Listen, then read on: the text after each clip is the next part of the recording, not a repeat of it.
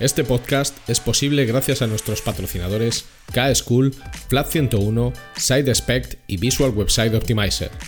Gracias por su apoyo a la comunidad CRO y CXO.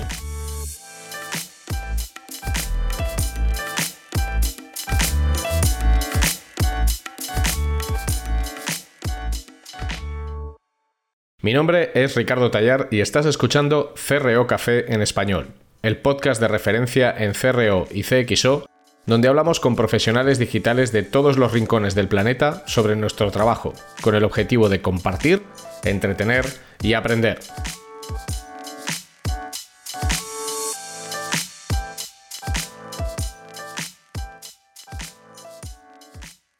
Hoy, en el episodio 17 de CRO Café en español, tenemos con nosotros a Jimena Catalina una diseñadora digital especializada en diseño de interacción y en la capa visual, con un amplísimo recorrido, casi casi tan extenso como la carrera de los mismísimos Motorhead.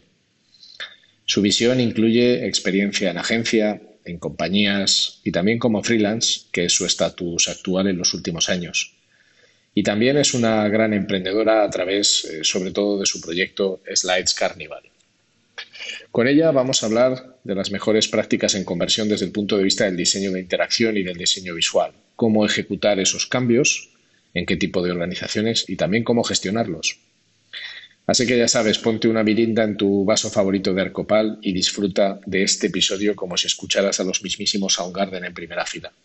Y si te gusta, ya sabes, recomiéndanos a tu grupo de amigos y también a ese grupo de primos que solo ves en Navidad y en las fiestas de guardar.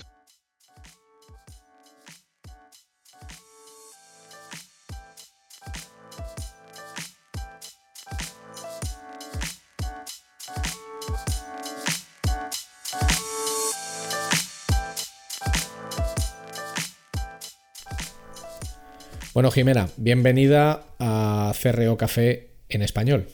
Oye, pues muchas gracias, porque ya había escuchado unos cuantos episodios y tenía ganas de pasar por aquí. Ah, sí. Bueno, mira, eso está bien, ¿eh? No todo el mundo, no todo el mundo, no todo el mundo ha escuchado. ¿Cuál es, cuál es Ahora te voy a poner en un aprieto. No, no, me lo puedes poner perfectamente, porque mira, estuve escuchando eh, el de la chica esta que estaba en Instagram, no me acuerdo del nombre, pero que tenía la cuenta esta como de parodia de bueno, Instagramers es que no hay, es que es que, claro, es que no hay nombre porque es una cuenta, es una cuenta encriptada, ¿no? Para proteger a la persona. Se llama, sí, que me lo pasé. una foto así. Sí, me lo pasé súper bien. Y también he escuchado la del corte inglés ¿vale? Que, sí, Laura, Laura, Rodríguez, sí. sí. que era un mundillo. Eh, estuve escuchando ayer el último episodio, que la, la, la, chica esta que era como coach de ah, marca personal. Hmm. Sí, y al principio escuché alguno más. Lo que pasa es que, bueno, empecé el de inteligencia artificial, pero me descolgué rápido, lo reconozco. Bueno, al final hay, hay de todos los hay palos. De todo, Hay de todo, hay de todos. Hay de todos los palos. Hay yo, la idea siempre ha sido esa, hacer, hacer episodios, vamos a decir, más accesibles y otros quizás más, más técnicos, más densos, ¿no? Pero bueno, a ver, a ver qué sale en este. A ver qué sale en este. A ver si contigo hacemos Muy técnico no creo que sea, pero... Bueno, bueno, bueno, bueno. bueno, Yo, yo creo que no hay nada más técnico que diseñar cosas pensando en que las tienen que utilizar otras personas para un propósito. O sea, además con esto del diseño siempre es muy. Es del campo del que yo vengo profesionalmente y siempre es muy chulo porque a mí me encanta el, barniz que le ponemos a todo, ¿no? O sea, parece que estás haciendo unas cosas.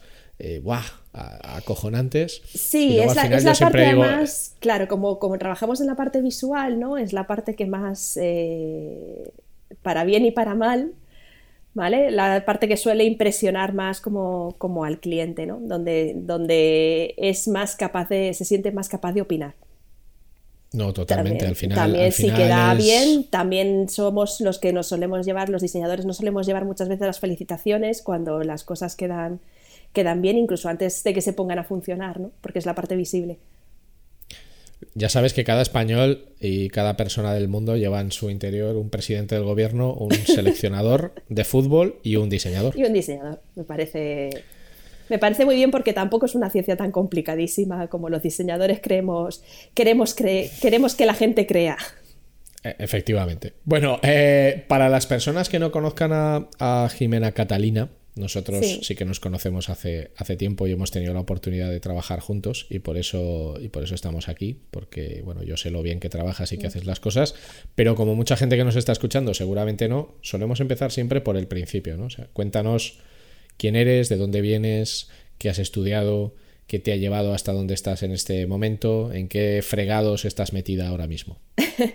Bueno, ¿quién eres ahora mismo en el aspecto profesional? Pues soy diseñadora de interacción, ¿no? La etiqueta ha ido cambiando mucho a lo largo de los años. A veces me llamo webmaster, a veces diseñadora UX UI, a veces diseñadora visual, lo que, lo que esté de moda en cada momento.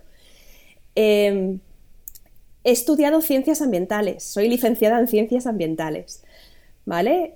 Eh, como toda persona viejuna del sector, yo en realidad descubrí Internet, descubrí Internet en la carrera en el 96, cuando empecé la carrera y llegué a la universidad y, los ordenadores tenían internet, ¿no?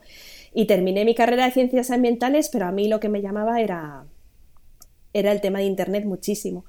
Y como terminé en el 2000, lo del medio ambiente no me terminaba de enganchar y era un momento buenísimo para entrar al sector porque, bueno, pues nadie había estudiado nada relacionado y las pocas empresas que había cogían a cualquiera, ¿no? La idea era, eh, aunque no supieras hacer nada, te cogían y te iban enseñando por el camino.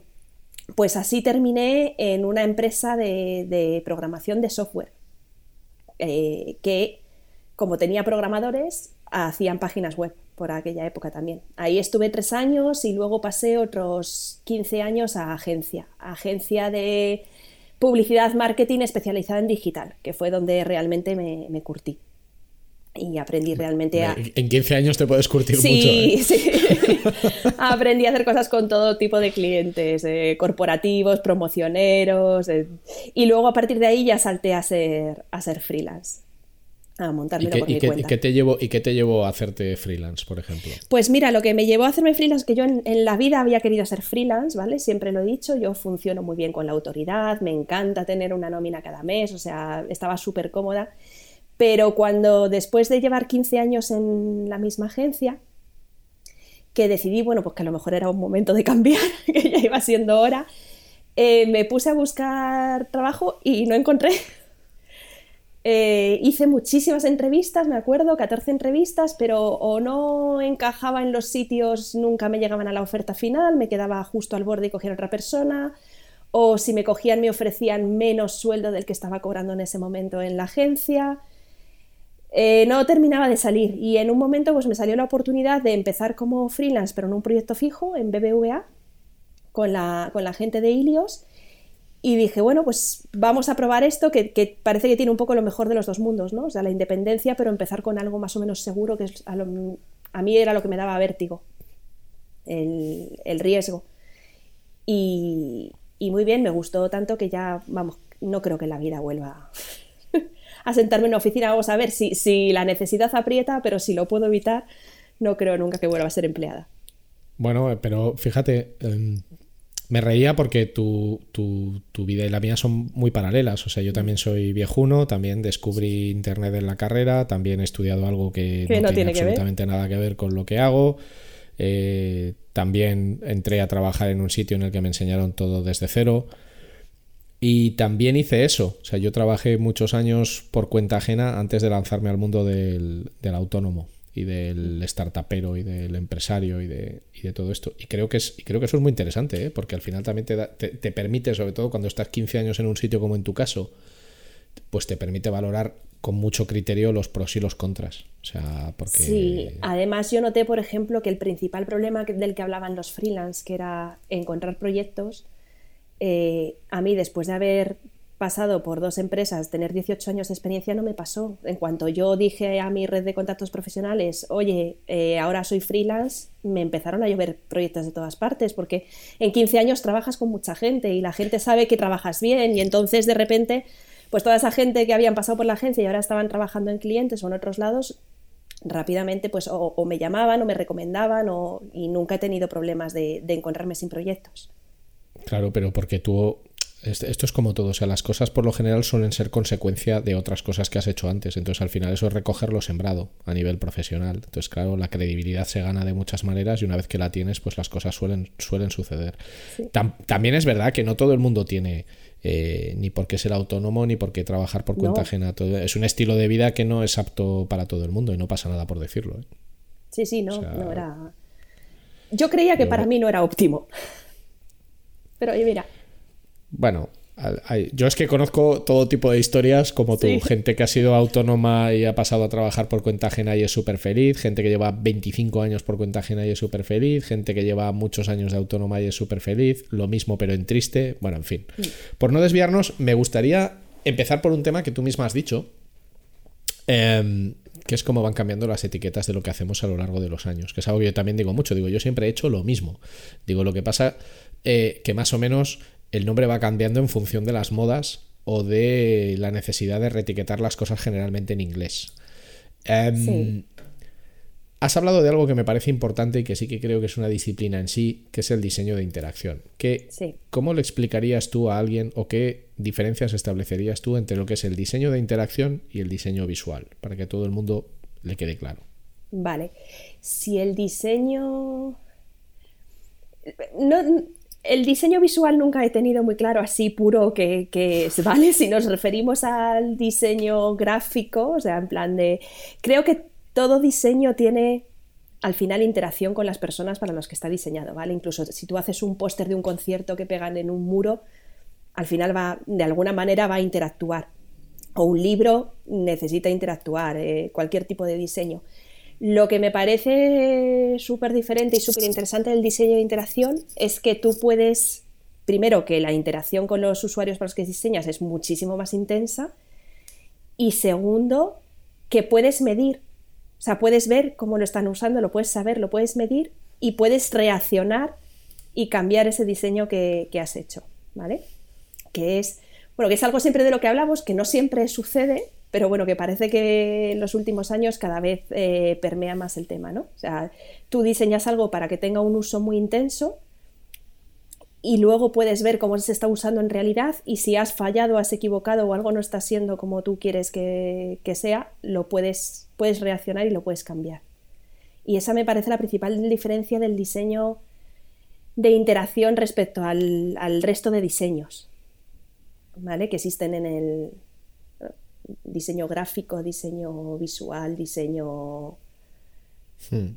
bueno, formalmente, formalmente también, también se enfoca mucho en el sentido en cómo se diseñan las interacciones que tú tienes que llevar a cabo con una interface para que algo suceda. Por ejemplo, pues como si es un swipe, si es un clic en un botón, si es un completado de un formulario, si es un placeholder, si, si es un data picker, si son todo este tipo de, claro, es un diseño que tiene, que tiene además muchos estados, ¿no? O sea, eh, tú diseñas un, libro y se queda para siempre como está, ¿no? Y en, y en, el diseño de interacción tienes que pensar que el usuario tiene que completar todo un proceso y que le tienes que estar informando continuamente de qué, qué está pasando para que no se sienta perdido. Entonces tienes que tener en la cabeza algo que le pasa mucho a la gente que está empezando en diseño, ¿no? Es que pues te diseña la pantalla del Happy Path y cómo se ve bonita, ¿no? es un clásico de aquí está el formulario que he diseñado para que metan todos los datos y entonces eh, luego te llega el desarrollador y te dice, muy bien, ¿y qué pasa si falla este campo? ¿Y qué pasa si falla este otro? ¿Y cómo se ve el botón cuando lo pulsas? ¿Y dónde está la pantalla de muchas gracias, has completado todos tus datos? ¿Vale? es, es un diseño que nunca está fijo, que nunca está cerrado, ¿vale? Está un poco vivo y tienes que pensar en, todos los estados que tiene. Es como un árbol, tienes que pensar en todas las ramificaciones que puede tener el comportamiento del usuario para diseñar para todas ellas. Hmm. Al final es estructurar el flujo en un formato visual. O sea, al hmm. final, pues la alerta, el botón, todo este tipo, todo este tipo de cosas. Em, al final el diseño siempre se define un poco por lo hmm. general, ¿no? Como el camino, el proceso, mediante el cual llegas a solucionar un problema o solventas una necesidad, etc. Aquí en este podcast hablamos mucho de conversión, que es de lo que se trata, porque al final la mayoría de los activos, productos, servicios digitales se hacen para que alguien haga algo. Eh, y ese algo puede ser consumir un contenido, eh, solicitar información sobre un seguro, eh, comprarse el último disco de Monster Magnet o descargarse una plantilla en, Slides Carnival, por ejemplo. Mm. ¿vale? Em, ¿En qué medida el buen diseño es relevante para que un producto o un servicio digital convierta, consiga su propósito? Muchísimo, bueno, a ver, muchísimo cuanto, cuanto menor sea el valor, cuanto menor sea el valor que le ofreces al usuario, más importante es el diseño. Y me explico. Si tú el valor que le ofreces al usuario es altísimo, da igual que el diseño sea un horror, que el usuario se va a esforzar al máximo para, conseguir eso que le estás ofreciendo. El peor ejemplo de esto, por ejemplo, es la web de Hacienda. ¿Vale? te, juro que, te juro que estaba, te juro que estaba pensando en lo mismo. Iba a decir o, que tiene mucho valor o que es obligatorio. O que es obligatorio, sí, o sea, que quiero decir, o, que, te, o que te castigan si no lo consigues, ¿vale? Eh, por ejemplo, en la web de Hacienda todos sabemos que es un horror, está puesto, eh, todo es lo más mínimamente usable, feo, eh, poco explicado, tal, pero te tienes que esforzar al máximo para conseguir presentar tus informes, porque es que si no la alternativa es una multa. ¿Vale? Entonces da igual cuán feo sea y cuánto poco diseño tenga, que la gente se tiene que esforzar al máximo. Esto sucede también, yo qué sé, pues eh, en webs de descargas piratas, o quiero decir, si el valor es muy alto, el usuario está dispuesto a pasar eh, por donde sea. ¿Vale? Ahora, cuando el, valor empieza a ser menor, y no solo eso, sino que le estás pidiendo al usuario incluso a lo mejor que pague por tu servicio, que se suscriba, o lo que le ofreces es muy poquito, más te vale tener un buen diseño, ¿vale? Porque si no, las probabilidades de perderle al más mínimo rozamiento son altísimas. Y para eso incluso es eh, el diseño visual y en dos partes, ¿vale? El diseño visual lo que te ofrece es esa nunca hay una segunda oportunidad de causar una primera impresión. Es decir, hay mucha gente que es una cuestión de educación, de si no te molestas en ofrecer un buen diseño visual al usuario, a lo mejor lo primero en cuanto abre tu web o tu app, si la ve fea, la cierra y ya está. Y, es lo que hay, ¿vale? Y luego eso, o sea, y el diseño de interacciones, pónselo todo lo fácil que puedas, porque si no, en el más mínimo rozamiento, si le estás ofreciendo un valor que él percibe como, como bajito, se va a alargar a otro lado. Sí, sí, totalmente. Entonces, importantísimo, o sea, importantísimo.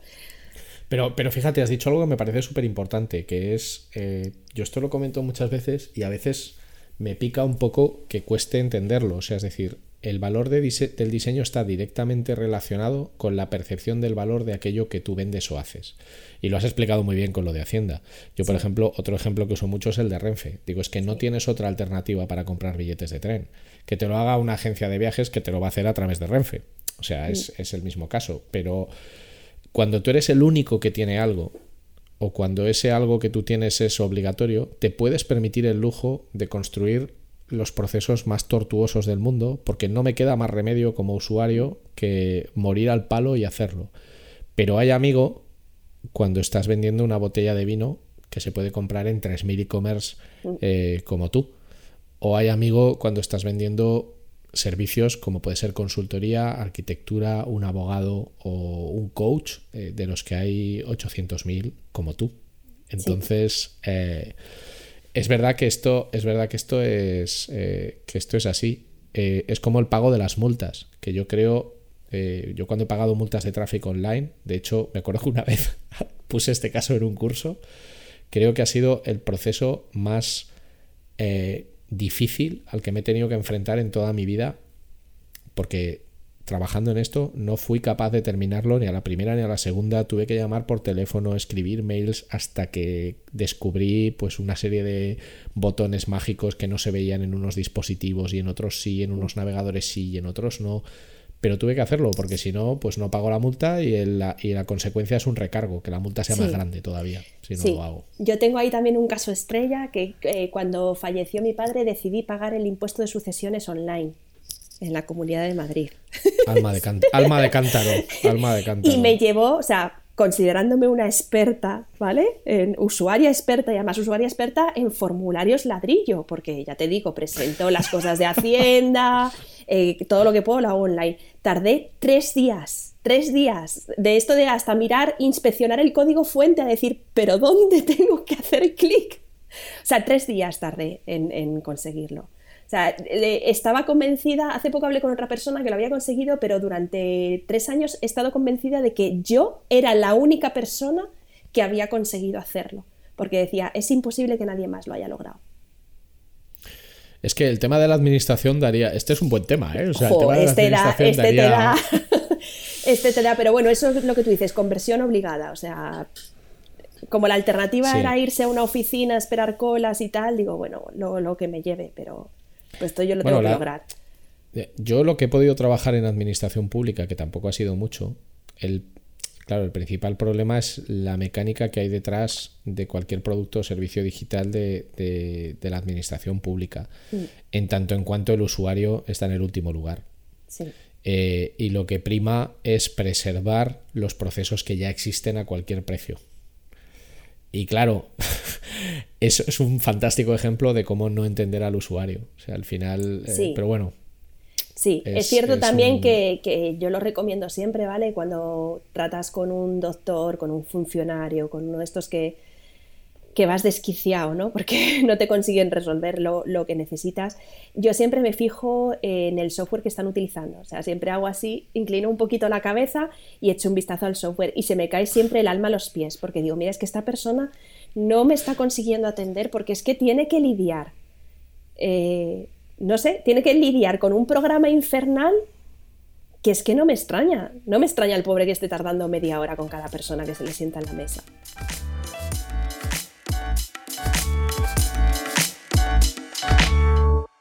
Will this work? Hmm, maybe not. Isn't that what we're all trying to figure out?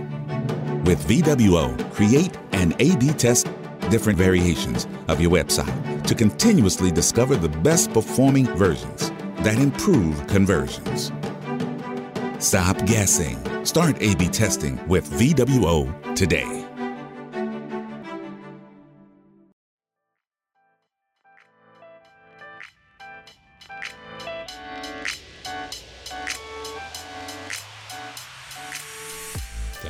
Es, es Bueno, también ahí lo que sucede es que quizás muchos sistemas, mira, yo recuerdo un sistema de gestión hospitalaria para el que trabajamos mm.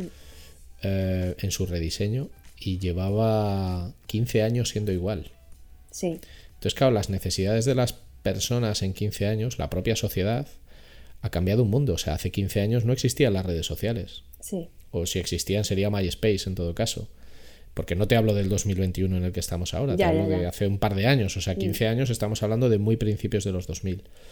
Y había cosas que no tenían, Netflix no existía, no existía Prime, no existía nada de todo esto. Entonces, claro, cuando tú tienes que hacer gestión hospitalaria, que al final es pues las necesidades que los pacientes tienen en habitaciones, cómo te piden las cosas y tal, pues estás haciéndolo con la realidad de hace 15 años con un software de hace 15 años. Eh, y, bueno, fue una cosa dolorosísima y te enfrentas, bueno, pues a mentalidades, pues bueno, que yo lo entiendo, son las que son, porque es gente que le gusta ser engranaje de un sistema enorme y no tiene ninguna intención de cambiar. Pero bueno, el, el diseño para mí siempre ha sido un gran motor de cambio, porque te obliga a cuestionarte si la forma en la que estás haciendo las cosas es la adecuada o no.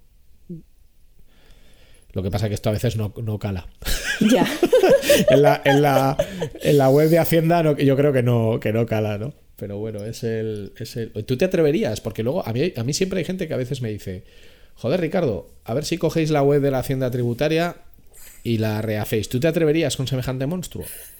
Tiene que ser durísimo, tiene que ser durísimo además por la deuda técnica que tiene que tener esto detrás. ¿eh? o sea, quiero decir, yo muchas veces dices lo de, bueno, o sea, sí, seguramente plantearía un diseño tal, y luego llegarían los, que me ha pasado en banca también muchas veces, llegarían los desarrolladores y dirían, verás, verás, tenemos aquí detrás una cosa en COBOL, ¿vale? Que, que, luego encima hemos montado este servicio en tal y luego encima hay una API, pero si la llamas a la API tres veces seguidas para mm, sacar la dirección de la calle, pues se cae el sistema en COBOL de detrás y, dices lo de vale, vale, vea.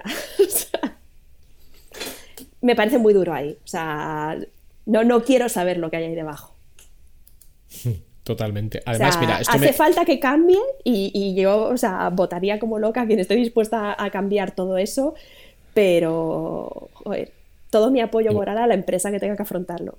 Igual hay que hacer un. Igual los políticos tienen que empezar a incluirlo en el programa, ¿eh? O sea, yo cambiaré la web de Hacienda. Yo reharé. la de Renfe. Tal Sí, bueno, la sí, sí, yo reharé la de. Bueno, a ver qué pasa, porque ahora Renfe eh, va a empezar a tener competencia. Entonces, claro, ya eso que hemos dicho justo antes ya no es el monopolio. Entonces ya cuando puedas reservar, cuando ya no es ya no es un monopolio y cuando puedas reservar, pues habrá que ver cómo habrá que ver cómo lo haces. Oye, un tema a raíz de esto de, de la administración pública.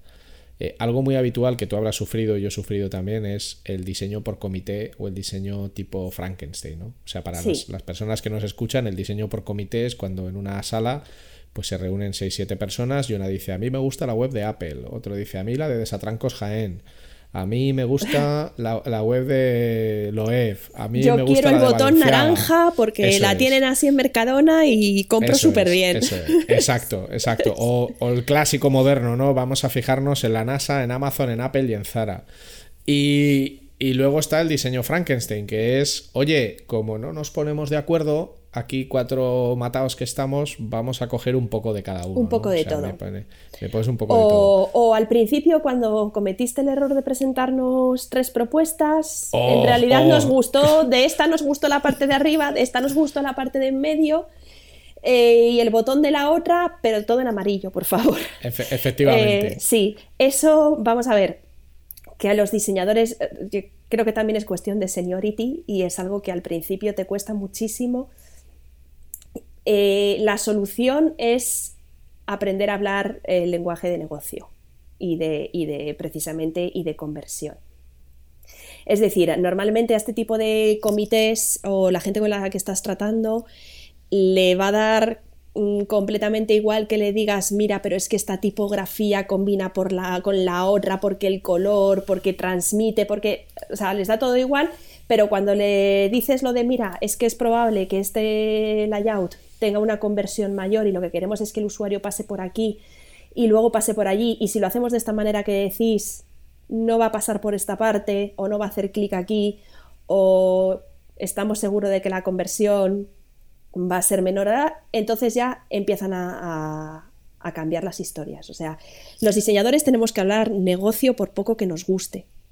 ¿Vale? Entonces tú puedes llevar eh, dos tipos de lenguaje de negocio. Una, mira, este diseño es, el que va a optimizar completamente los objetivos, es el que va a cumplir mejor los objetivos que tú tienes.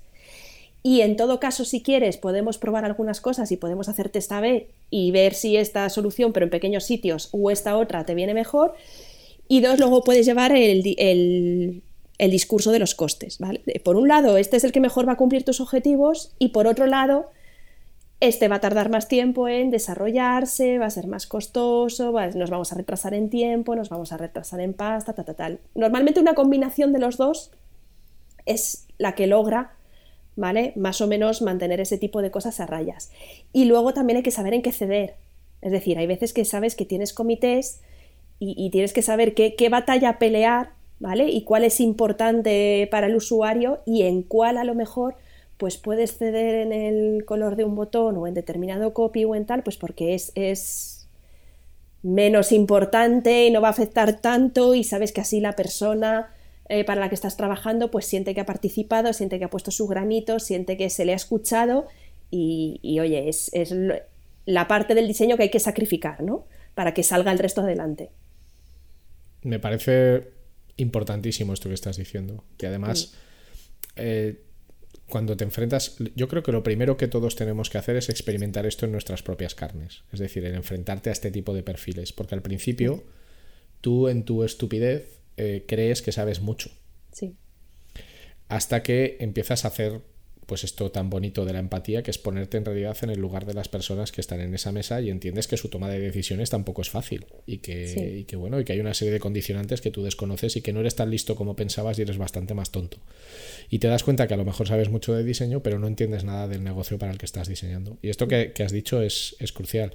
Y yo te añadiría a esas dos herramientas eh, que realmente conforman el seniority, te diría que hay una tercera importante que es eh, utilizar los datos sobre todo para evitar el uso de la opinión, que para mí es lo más peligroso que hay en, el campo del diseño y casi en cualquier campo de conocimiento, porque al final yo tengo mi opinión y tú tienes la tuya, pero lo que tengo que tener es capacidad de poder demostrar la idoneidad de un cambio en un momento determinado. Y para eso pues puedo tener datos que no tienen por qué ser míos. ¿eh? O sea, al final eh, muchas veces te apoyas en experiencias previas, en datos que has conocido en otros proyectos o en datos de estudios que están publicados y que tienen un nivel de eh, solidez importante.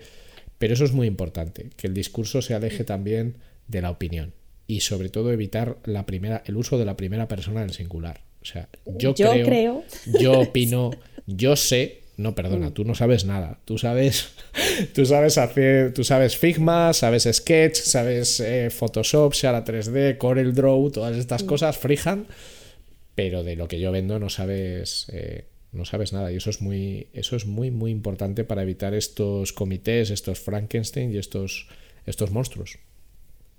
Sí, que al final de alguna manera, o sea, quiero decir, siempre, siempre salen de lo primero que, que aprendes como diseñador es a no enrocarte y no enamorarte al 100% de tus diseños porque sobre todo en proyectos largos con clientes grandes, o sea, el, cambio el cambio existe y cuando antes te deje de doler, mejor.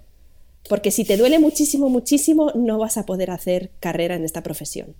O sea, yo he visto mucha gente que, es, al final o consigues dividir los ataques a tu diseño, o sea, los cambios a tu diseño no son ataques a tu persona y a tu ego, o, en algún momento te tienes que bajar de, la profesión, porque no es viable. Pero fíjate, yo aquí siempre he dicho, si tú realmente quieres hacer algo que a ti te satisfaga desde el punto de vista personal para decir qué orgulloso estoy de este diseño, haz un proyecto tuyo y hazlo como tú quieras. Como si es un proyecto fake. O sea, es que yo quiero rediseñar la agencia tributaria pues hazlo. Llámalo agenciatributariafake.com y montate la web de la agencia tributaria como tú entiendes que sería, que incluso a nivel de marca personal y de portafolio te puede dar un pelotazo ahí importante. Lo que pasa es que también hay veces que te das cuenta de que las personas somos muy atrevidas en la palabra, pero luego mm. pasar a la acción nos cuesta, cuesta. mucho. Lo pasa a la acción nos cuesta mucho. Oye, ¿tú cuáles son las cosas más anticonversión que has visto en diseño? Entonces, además, sobre todo en todos estos años en agencia, al final la cabezonería de mucha gente hace que veas cosas muy marcianas y que dices, pero ¿cómo te preguntas cómo vendes si el milagro es que vendas algo con esto que estás haciendo? O sea, ¿cuál sería tu top 5 de cosas espantosas que has visto y que eh, dirías, jamás hagáis esto, por favor? Ya, creo que estamos creo que estamos mucho mejor que al principio, ¿vale? O sea, eh, ahora, 20 años más tarde, que cuando yo empecé. Es decir, creo que las cosas más espantosas para la conversión las hacíamos en los primeros años de Internet, cuando poníamos esas intros en flash que el usuario se tenía que comer un minuto de animaciones en flash antes de llegar a tu web, porque sí. Era, era un tráiler, era un tráiler, era un tráiler de la propia web. Porque sí, madre mía, las cosas que hacíamos.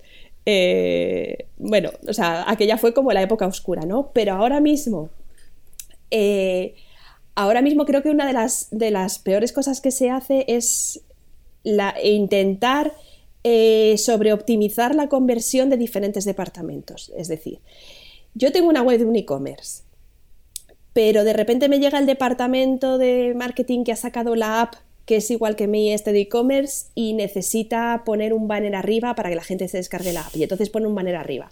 Y entonces la conversión de la app mejora mucho pero, pero disminuye la de la web.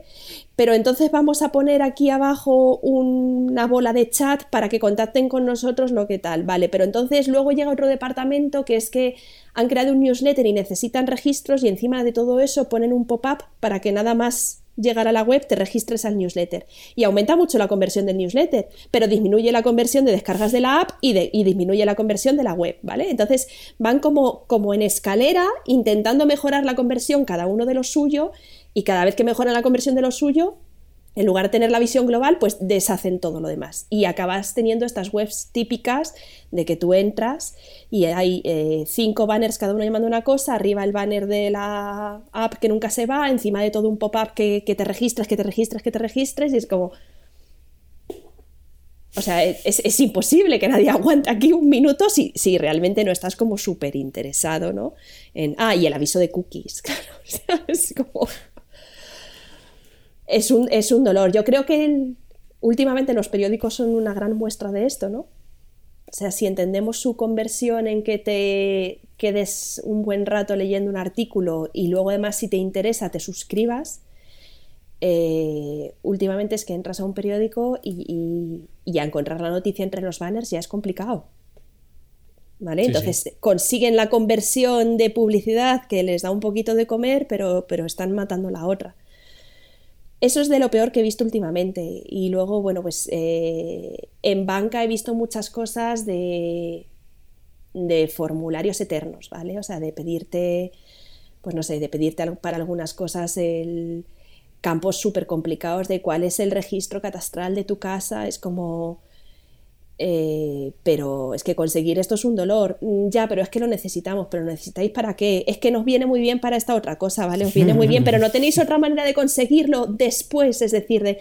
Eso se ve mucho también, ¿no? Formularios intensísimos para registrarte, que es como consigue el registro de la persona con lo mínimo, la mínima fricción y luego busca otras maneras de conseguir el resto de los datos que necesitas. De no, es que tenemos detrás un CRM que es que me pide este dato como obligatorio.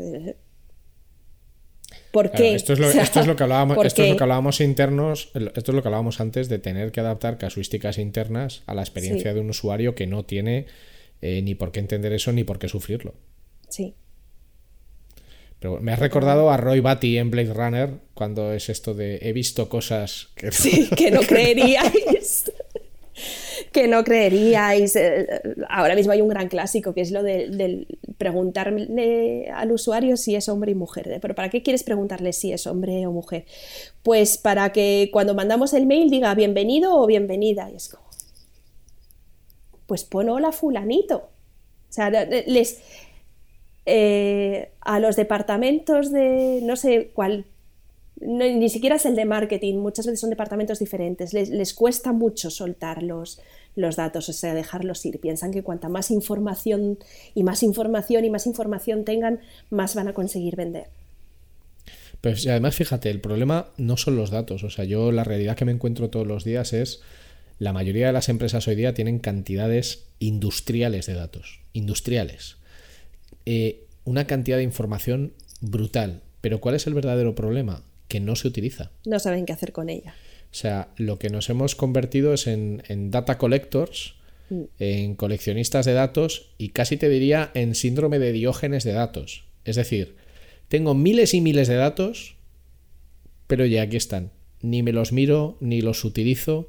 Eh, me obsesiono mucho por conseguirlos, pero luego no los activo. Entonces, ¿para qué los quieres? Entonces, el, dato evidentemente es un activo que tiene muchísimo valor, como todas las cosas, si se utiliza si te dedicas ahí a coleccionarlo.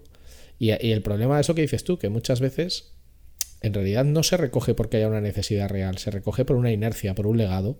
Como siempre lo hemos pedido, pues lo seguimos pidiendo. Bueno, pero es que igual el, minuto uno que lo pediste también era una mierda de idea. Lo que pasa es que nadie te lo ha dicho. Sí, o eh, esto, esto es que lo pide la ley. De verdad, vamos a llamar a los abogados a ver si de verdad es que lo pide o siempre lo hemos pedido y nunca nos hemos molestado. O siempre se ha hecho así. es, que siempre se ha hecho así. Sí, sí. Y ya te digo, lo, del CRM lo he visto muchas veces. Lo de no, es que necesitamos estos campos porque son obligatorios en el CRM y es como ve cambiando el CRM o rellénalo con datos falsos o en fin. Y ahora vamos al caso contrario. ¿Qué, son las 3, 4, 5 cosas que tú más has podido comprobar en primera persona. Me da igual en tus proyectos personales como Slides Carnival que trabajando para otros, eh, que has dicho, uh, esto funciona. También teniendo en cuenta que no hablamos de que algo que funciona tenga que funcionar mm. para todo el mundo, pero cosas que tú has dicho, uy, esto funciona y funciona muy bien. Cosas que funcionan muy bien es eh, siempre dejar, dejar probar el producto sin registrar. ¿Vale? Eh, no me voy al e-commerce, sino me voy más al mundo quizás de las startups y del, y del producto, que lo hacen muchas empresas muy bien, de, por ejemplo, de tengo un editor de imágenes online.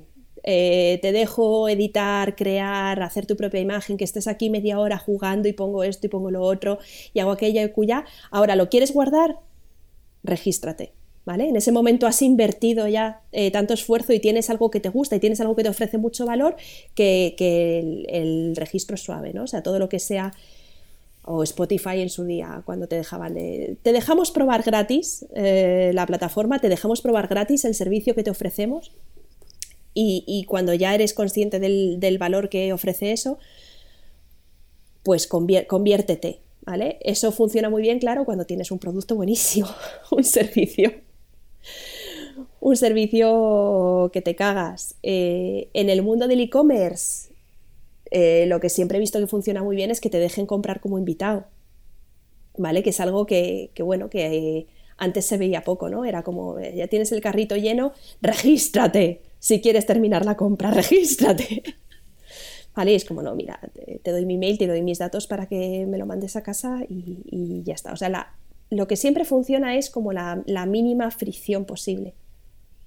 La mínima fricción posible y si estás muy confiado en que tu, en que tu producto o tu servicio ofrece mucho valor, pues déjalo probar primero. Antes de, y las personas se convierten solas. El problema de la fricción muchas veces es, eh, o sea, hay un tipo de bienes, sobre todo en e-commerce, que es lo que se llama bienes de compra comparada, que son aquellos que tú compras después de un proceso de comparación. Es decir, yo comparo coches, claro, comparo coches, comparo televisores, eh, incluso comparo seguros, eh, comparo cuentas bancarias, comparo prácticamente cualquier cosa que más o menos esté establecida ahí las fricciones muchas veces están en el propio proceso de comparación. O sea, en ser el que de una manera más clara, cercana y accesible explica el valor de las cosas.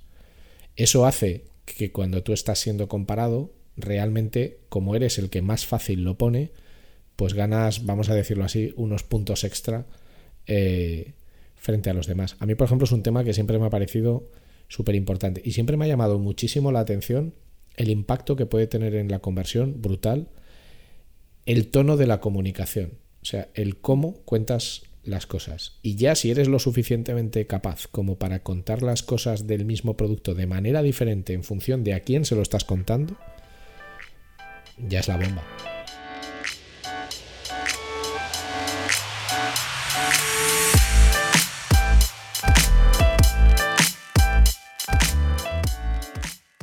Ahora vas a escuchar un anuncio, pero de verdad que es un anuncio relevante.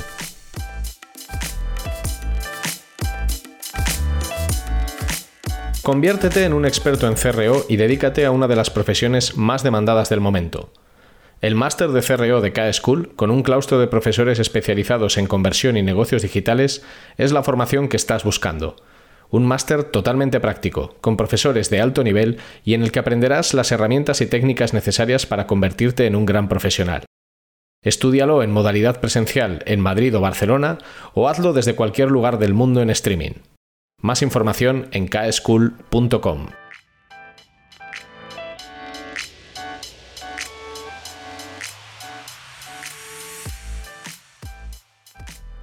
Ya mucho, sí. Yo he notado mucho, recuerdo hace 3-4 años cuando empezaron a, aparecer los procesos de contratación 100% online. ¿Vale? Que antes siempre había un punto en el que, pues eso, seguros, banca, según qué cosas, en algún momento era ya como, y te acercas a una oficina y, nos enseñas el DNI y firmas. Y en el momento en el que eso empezó a ser lo de, haz una foto de tu DNI, eh, te atendemos completamente online, se, notó muchísimo. ¿Vale? El que llegó tarde a esa fiesta, el que llegó tarde a esa apuesta, pues lo, ha notado mucho. En, banca se nota mucho, ¿no? Lo de, y para hacer esto, pues acércate a nuestras oficinas y firma y es como, vale. Pero, pero es lo que hablábamos antes. Eso es no entender, pero eso es, eso es no entender la realidad de esas personas. Porque al final, si yo estoy haciendo una tramitación online, precisamente lo que no quiero hacer es ir a una sucursal bancaria. Entonces, no te empeñes en forzarme a algo que yo no quiero hacer, porque lo, único que consigues es la ruptura del proceso. O sea, y encima conseguir un feedback muy negativo, que es que dices, pues, pues vaya mierda que me he pegado aquí 20 minutos de mi vida rellenando formularios online para que al final tenga que ir a una sucursal. Mira, vete por ahí. sí, directamente. Eso sí que es cierto que yo creo que está cambiando eh, a lo largo de los años, también por algo de puro relevo generacional. O sea, al final los directivos de hoy, muchos eran gente pues que conoció Internet en, otro momento y entiende la importancia que tiene. El problema lo tienes, aunque no es un tema de edad, ¿eh? que tampoco me gustaría que la gente se quedara con eso. Yo he conocido personas de 20 años eh, terriblemente analógicas en el peor sentido de la palabra y personas de 70 que adoran la tecnología. Pero sí que es verdad que ahí se empieza a notar afortunadamente algún, algún cambio. Afortunadamente. Oye, como estamos hablando de cosas que a mí me parecen muy relevantes desde el punto de vista profesional, lo has dicho antes, cuando hemos hablado de esto de hablar el lenguaje de negocio, ¿qué conocimientos o qué habilidades tú entiendes que debería de tener un buen diseñador? Eh, Para poder llamarse diseñador, porque yo muchas veces digo, esto lo hablé, me acuerdo con Javier Cañada, decía, es que hay gente que, y no pasa nada, es un operario de Photoshop. Sí. Entonces, eso, eso no tiene nada de malo, ¿eh? Pero claro, la etiqueta diseñador implica, per se, que tú trabajas en unos procesos para mejorar algo o para construir algo que simplifique o que facilite determinados procesos o, cosas. ¿Cuáles son las habilidades que tú consideras críticas? Eh, pues mira, cuando tú empiezas te parece como súper importante eh, aprender toda la parte teórica, ¿no? De qué tipografía poner, qué color funciona, cómo combinar. Y al final esa eh, con el tiempo te vas dando cuenta de que es, la menos importante de todas o al final la vas cogiendo con la profesión y tampoco es, tan importante. ¿no?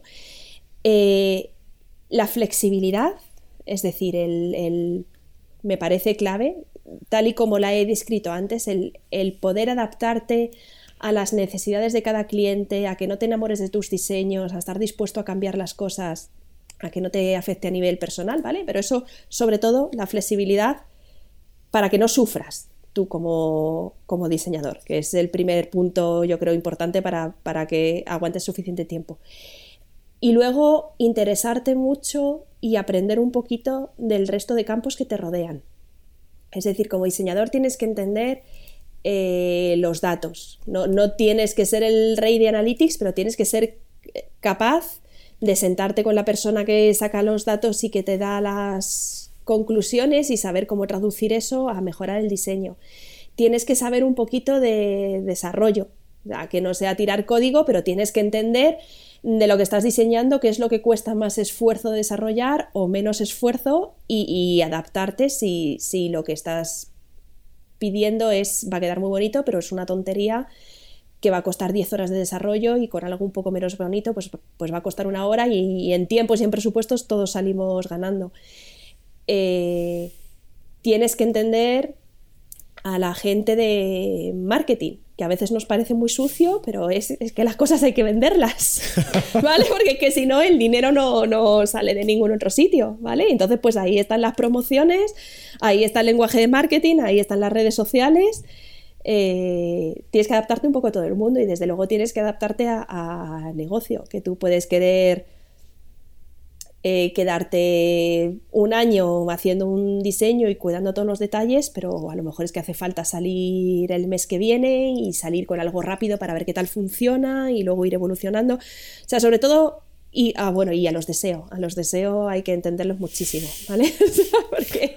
porque, tienen unas necesidades también muy específicas y si trabajas en según qué proyectos, o sea, cuando trabajas en e-commerce o en proyectos de contenido, eh, diseño y SEO se tienen que entender a la perfección. Entonces, para ser un buen diseñador hay que saber mucho de diseño visual y de interacción y hay que saber un poquito de, todo lo demás, ¿vale? Pero igual que el resto de disciplinas también saben un poquito de todo lo demás, es decir, el deseo sabe un poquito de diseño y de desarrollo, el de negocio tiene que entender un poquito de cómo funciona el diseño de interacción para los usuarios, o sea, es una polinización constante entre, entre equipos y si te quedas tú solo en tu silo, nunca vas a entender bien cómo funcionan los, cómo funcionan los productos y los servicios que estás diseñando.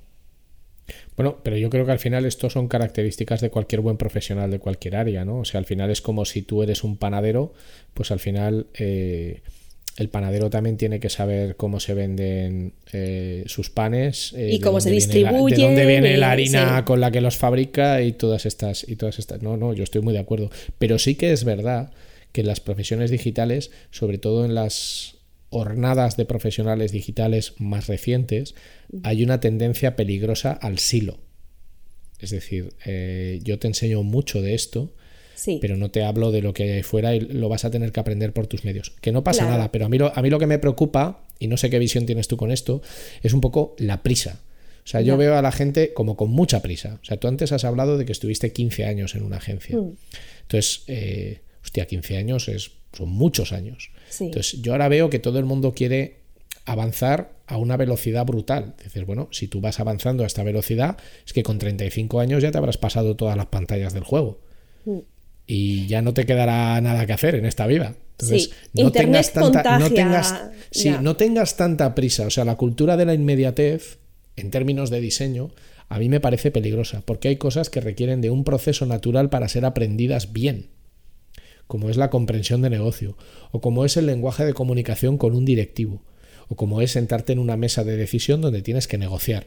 Eso, por mucho que leas, no lo vas a aprender en tres meses, porque para saber negociar bien, tienes que haber hecho antes 200 negociaciones de las cuales 180 te han salido de puta pena. Y para entender un lenguaje de negocio, te has tenido que sentar muchas veces a hablar de negocio. Entonces, sí que veo en general mucha urgencia en pasar etapas a toda leche. O sea, para, que, para que nos entendamos. Veo, o sea, yo ahí veo que seguramente el problema venga de dos lados. Uno de, de, que el propio funcionamiento de Internet contagia como esta urgencia, ¿no? O sea, cambia todo tan rápido que la sensación de que te quedas atrás es continua. O sea, ya domino Twitter, aparece TikTok, ya sé diseñar webs que te cagas, aparece el iPhone, ya, ya manejo el... Ya diseño para iPhone estupendamente, llegan las televisiones con pantalla táctil, o sea, es, como madre mía. O sea, me quedo atrás, me quedo atrás, me quedo atrás. Vale, entonces Internet contagia un poco esa sensación. Y la otra es cómo estamos enseñando a la gente que llega cómo le estamos enseñando el oficio.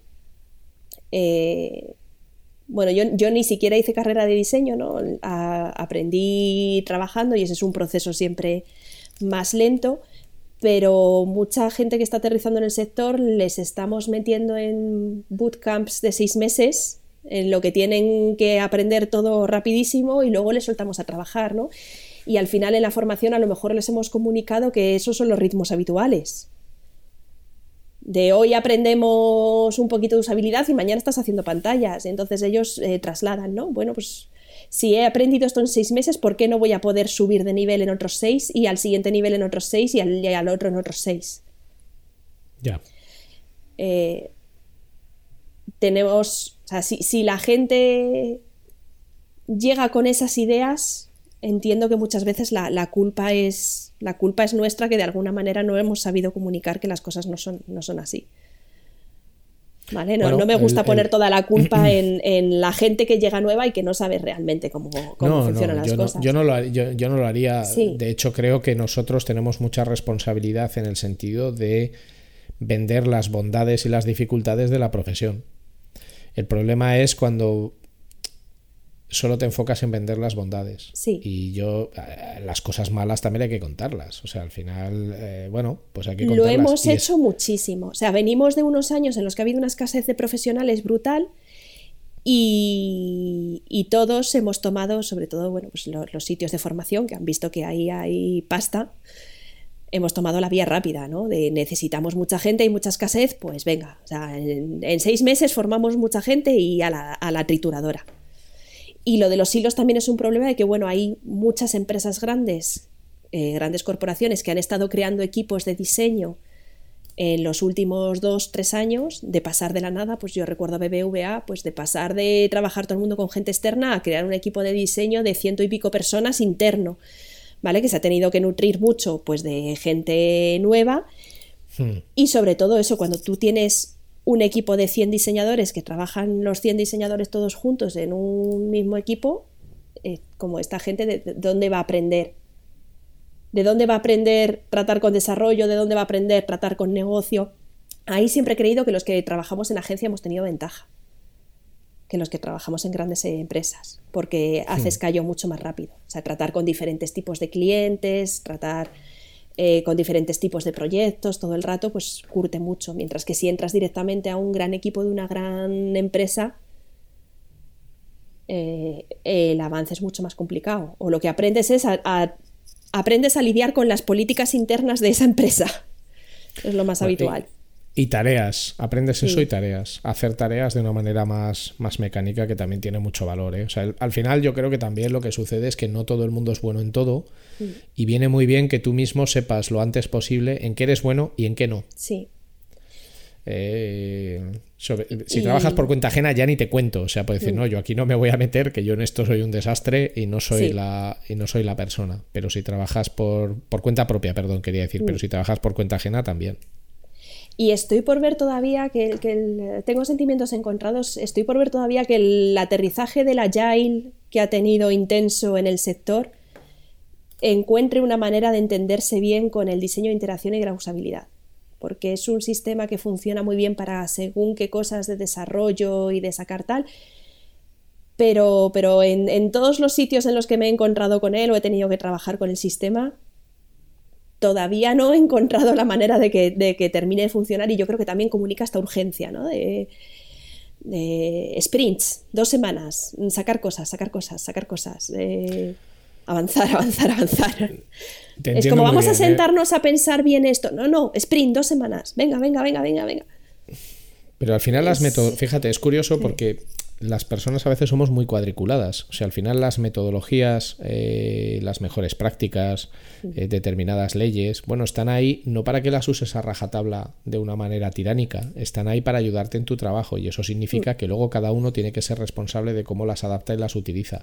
Porque si no, te acabas convirtiendo en un esclavo de la metodología, cuando a lo mejor esa metodología para el proyecto en el que estás no tiene ningún sentido.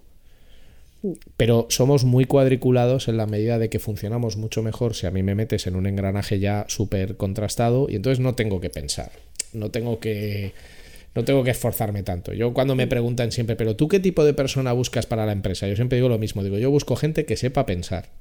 Ya. Y también que vendemos muchas veces, a veces siglas, en plan de, mira, es que oh, He, vendido, he vendido un proyecto de design thinking con Agile y con tal, y como vale.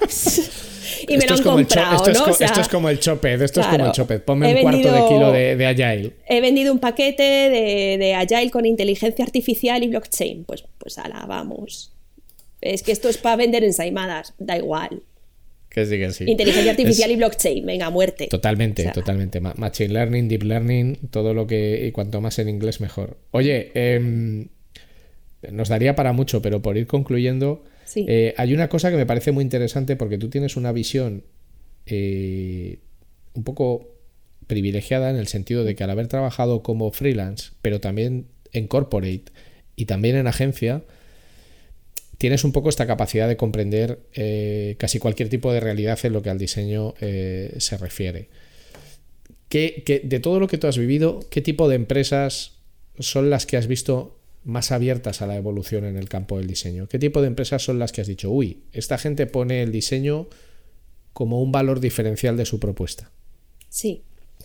Eh, pues mira, tres, tres tres tipos, yo creo principalmente de empresas. Eh, las empresas que tienen un producto de consumo, es decir, que, ya tienen una marca, que, venden una marca porque están en un, en un mercado muy competido, Coca-Cola, eh, L'Oreal. O sea, yo te vendo una máscara de pestañas, pero compito en un mercado de donde otros 50 venden máscaras de pestañas y además en el supermercado. ¿Vale? Pues eh, ponían, ese tipo de marcas ponían mucho valor en el diseño eh, y la pena era que les aportaba muy poco valor, ¿vale? Porque a ellos el diseño, ya tienen un margen muy pequeño, eh, donde las cosas que hacían era promociones, a lo mejor sorteos y tal, y aunque el diseño podía ser exquisito, les aportaba muy poco valor porque están en, un mercado muy, muy competido, pero precisamente por eso no se podían permitir un diseño más, más flojo. ¿vale? Luego recuerdo la banca. La banca hace unos años eh, estuvo como muy abierta a, la mejora de diseño porque les iba la pasta en ello. O sea, se dieron cuenta de mejor diseño, más pasta. Y es otro caso no de éxito porque el problema de la banca era que, todos los eh, stakeholders, o sea, todos los directivos, los empleados, estaban muy concienciados de que el diseño, el buen diseño era muy importante, pero la estructura propia de la empresa y los mecanismos y los procesos no les permitía grandes cosas. ¿Vale? O sea, son procesos tan complicados, con tanta gente eh, metida, con mucha deuda técnica, con muchos escalones y muchos departamentos que cada uno quiere meter su historia, con problemas legales, con tal, que al final, aunque estaban muy abiertos al, tema del diseño, pues no, no, no conseguían, o sea, las cosas que empujaban desde dentro no, llegaban al final. Y luego el, un sector que he visto siempre interesadísimo es el e-commerce. Y eso sí que lo han aplicado bien. O sea, es decir, en el momento en el que ves eh, que el diseño convierte en pasta, en el e-commerce es, clarísimo. ¿Vale? Y sobre todo, ya te digo, cuanto más competido el sector, eh, y bueno, y cuanto más competido el sector y en el momento en el que tienes a Amazon como competidor de cualquier sector empujando, ¿vale? Es, eh, o, apuestas, tienen clarísimo que o apuestas por el diseño o, están vendidos y algunos lo hacen muy bien, ¿no? Pues ahí eh, yo creo que Inditex en general lo ha hecho muy bien. Luego sitios más pequeños, a lo mejor la Conicum de cosmética. O sea, hubo gente que apostó muy pronto en el e-commerce por, por el buen diseño. Por el buen diseño visual y el buen diseño de interacción, ambas cosas. Muy bien. Yo, bueno, conozco la Conicum y también soy muy fan. Lo que pasa que era más fan antes. Soy muy fan del diseño de Valenciaga, ¿no? Porque al final era, era poco menos que un wireframe hace 3-4 años. Ahora ya ha cambiado, ya hay, ya hay color. Antes era blanco y Te agradezco, te agradezco un montón todo lo que estamos hablando y para terminar, me gustaría eh, que nos hablaras de, de varias cosas, ¿no? La primera es, ¿qué aprendizaje has tenido en tu vida que consideras una experiencia que todo el mundo debería vivir. ¿Vale? No tiene por qué ser profesional. Puede ser profesional, pero puede ser de lo que quieras. ¿Qué, ¿Qué cosa has vivido tú que has dicho? Esto es algo que toda persona debería experimentar. Eh, me parece súper importante que toda persona en algún momento tenga que cuidar de alguien que no se vale por sí mismo.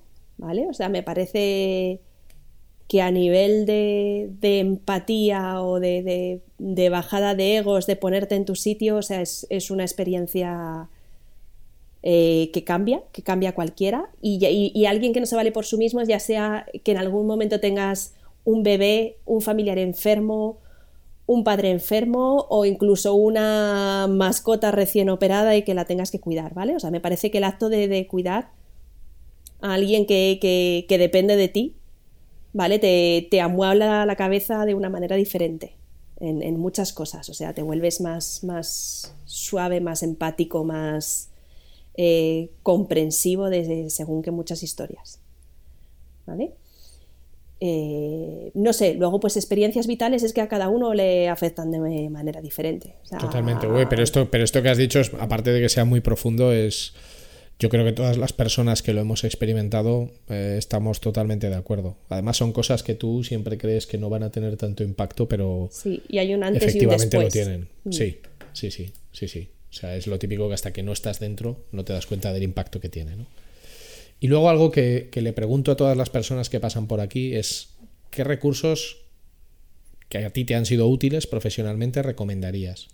Que pueden ser eh, libros, podcasts, películas, documentales, eh, yo qué sé, cómics, lo que sea. Porque hay veces que se puede aprender mucho en el campo profesional de cosas que no están hechas en teoría para el campo profesional. Sí.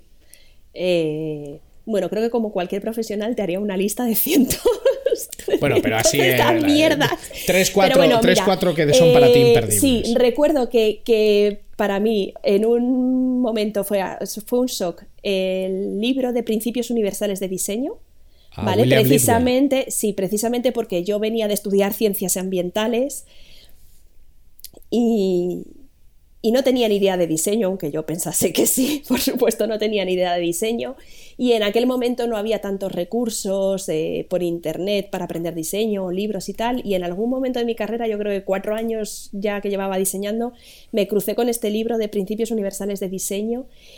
Y el descubrir que la cabeza de la gente funcionaba de determinada manera, o sea, que había principios de psicología que, funcionaban para todas las personas igual, ¿no? Y que, y que, pues eso, pues que había principios universales de diseño que podía aplicar todos los días, para mí pues como que me, explotó la cabeza, ¿vale? Entonces es un libro que tengo en casa, que luego incluso me compré la ampliación, porque hay otro que tiene más principios universales de diseño, y al que me descubro, a pesar de que han pasado 20 años, que me descubro volviendo una y otra vez a, mirar según qué cosas. Bueno, yo lo tengo aquí detrás, ¿eh? Y te digo que para mí es un libro, bueno, de hecho se ve desde aquí, eh, las personas que nos escuchan no lo ve, pero este, este borde azul que tengo señalado este borde azul es ese libro. Es un clásico, pero además hasta me ha ayudado en reuniones de negocio, ¿no? O sea, al acordarme de alguna de estas cosas que, que, que no, luego realmente no, no, son sota, caballo y rey, ¿vale? Muchas cosas no son tan verdades universales, pero que a veces en alguna reunión las, las sacas así, ¿no? De,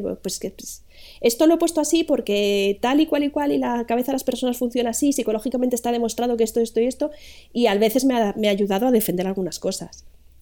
Para mí ese libro lo mejor que tiene eh, no es el libro en sí, que también, sino la bibliografía. O sea, porque se hace mención a una infinidad de estudios que luego tú puedes buscar si eres un poco vivo y encontrar. Y esos estudios tienen, eh, mucha tela para, mucha tela para contar. Sí, sí, mucha chicha. Mucha, mucha chicha. Sí. Y luego una web a la que vuelvo también mucho es una web muy, muy sencillita que se llama User On Board, que son simplemente casos, es un tío que se dedica a, pasar por experiencias de onboarding de aplicaciones, de web, de tal, y a hacer pantallazos y a comentarlas, ¿no? Y es una web de la que he aprendido muchísimo, pues muchas veces porque no tienes la oportunidad de pasar por una experiencia de onboarding de 50 aplicaciones diferentes y porque además me parece una de las experiencias más áridas que hay para vender a un usuario. O sea, Hola, esta es mi app, aquí no hay nada. Me, encanta la palabra árida. Árida. Esto es Esparta, aquí no hay nada, empieza a hacer cosas, ¿vale? Entonces, es una web súper práctica. La súper práctica también a la que vuelvo una y otra vez cuando tengo que diseñar una experiencia de onboarding de, hola, aquí no hay nada, empieza a usar mi cosa o empieza a comprar mis cosas vuelvo una y otra vez para, para, para, fijarme. Además, porque el tío tiene un puntito de humor y muchas veces te pone unos comentarios, ¿no? De, de, ¿pero esto qué es? ¿qué, me estás pidiendo? ¿Por qué me estás pidiendo esto? ¿Qué tontería más gorda? Y es, un contenido que consultas y además te, te ríes. Bueno, eso es muy importante. Mm. Bueno, pues eh, como hemos hecho en esta conversación, ¿no? que también nos hemos reído un rato, y te agradezco un montón este tiempo, creo que ha estado súper bien. Espero que las personas que nos están escuchando, cuando sea, cuando les toque, hayan aprendido pues unas cuantas cosas y se hayan, y se hayan entretenido también. Sí, espero que no parezcamos demasiado una batallita de... no, bueno, pero yo bueno, bueno, pero al final... Eh, tiene sus cosas. Bueno, pero que eso tiene su valor. ¿eh? Sí, la experiencia es esto, al final, contar batallitas. Claro, claro, es que es eso. Es, es eh, yo, de la gente de la que más he aprendido, no ha sido, no es que haya aprendido por, oírles contar batallitas, es porque las batallitas que han contado reflejaban experiencias en las que luego yo me he visto envuelto, en cosas mm. muy parecidas. O sea que, tiene su valor, mujer, no te no nos demos mal con esto. Oye, yo encantado, espero que podamos volver a tenerte por aquí más adelante. Eh, espero que sigas disfrutando tanto de tu trabajo como transmites. Y, y que yo me lo he pasado muy bien y espero que tú también. Y que un abrazo muy fuerte y, y que ojalá nos veamos pronto. Eso espero. Cuando llevéis ciento y pico episodios, pues repetimos, hacemos la vuelta entera. Venga, perfecto. Un abrazo. Muchas gracias, Ricardo. Mucho. Chao.